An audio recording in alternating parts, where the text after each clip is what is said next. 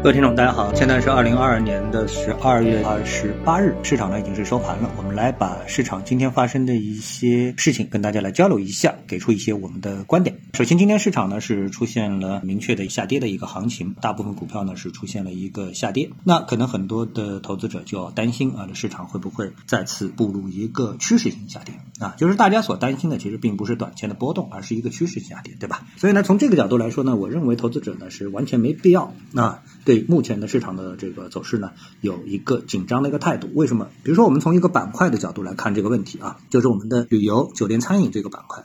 那么大家都知道，这一板块呢，在过去的三年的时间当中啊，特别是二零二二年全年，那这个板块呢是一个受伤最重的一个板块，对吧？这个板块如果说它长期走跌啊，一路的趋势性下跌，那我相信大家都很容易理解这么一个走势，觉得哎，这不是一个很正常的一个走势吗？啊？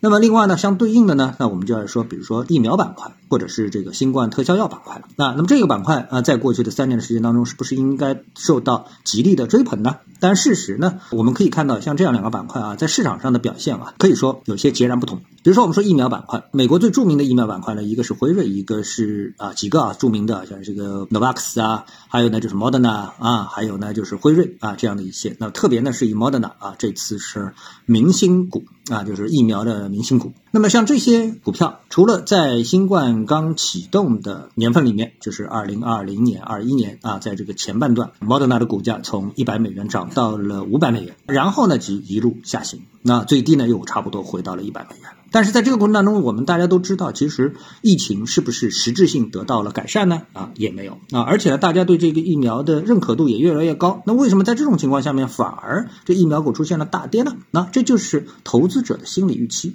啊。那我们再来看旅游股，旅游股呢，我们主要看 A 股的旅游股啊。那 A 股的旅游、餐饮这样的一些板块，那么在过去的啊疫情的三年的时间当中，走出了一波非常有趋势性的牛市的行情。但是你说他们是在挣钱吗？那显然不是这么回事。所以市场炒的呢还是预期。所以股票市场涨还是跌，其实跟预期有关。你预期它的未来前景暗淡，那现在的业绩再好也是跌。那如果呢未来的预期是业绩将要出现膨胀啊，那现在的暂时的情况，当下的情况再恶劣，那未来也要涨。那未来呢大家还是看涨。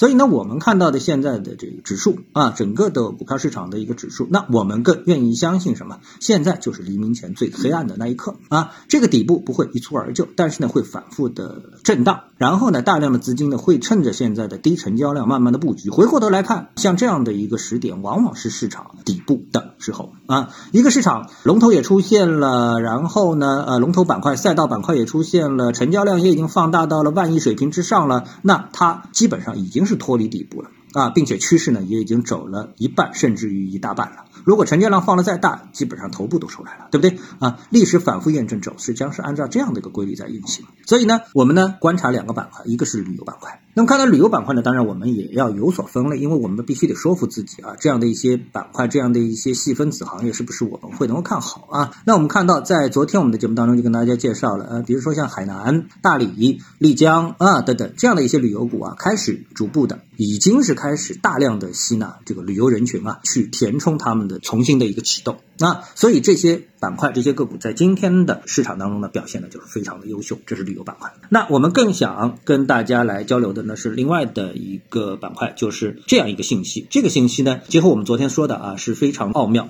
什么呢？这个航空业啊复苏太快，全球现在非常缺飞机，什么概念呢？据报道，从美联航到印度航空等公司都在下达或者寻求下达数百架喷气式飞机的订单。波音和空客都在为重磅交易而欢呼，但供应链的限制呢，意味着这些飞机可能要到几年后才能交付。啊，杰弗瑞这家投行呢，他估计目前积压的飞机的订单啊，有一万两千七百二十架。这个的消息呢，我觉得啊，让人非常的吃惊。那么我们总觉得现在啊，很多的行业都是属于产能过剩，对吧？如果说看到一个哪一个行业，它属于现在是属于产能有点稀缺啊，这个供小于求，需远远大于需求，远远大于供给，那这个行业一定是看好，对不对？啊，所以呢，哎，这个时候能够有这么一个信息说，哎，航空业啊，飞机制造业，它现在啊交不出飞机。那么这个行业呢，还有一个什么样一个特点呢？就是造飞机必须得我们的员工，对吧？亲自去造啊，他不能远程办公啊。所以呢，这些呢都是造成飞机啊可能短缺的一个原因啊。但是无论如何，他要把这些飞机都交付好，也保证了这个行业未来在很长的一段时间当中，它都不会缺订单，对不对啊？这就是我们所面临的一个现实。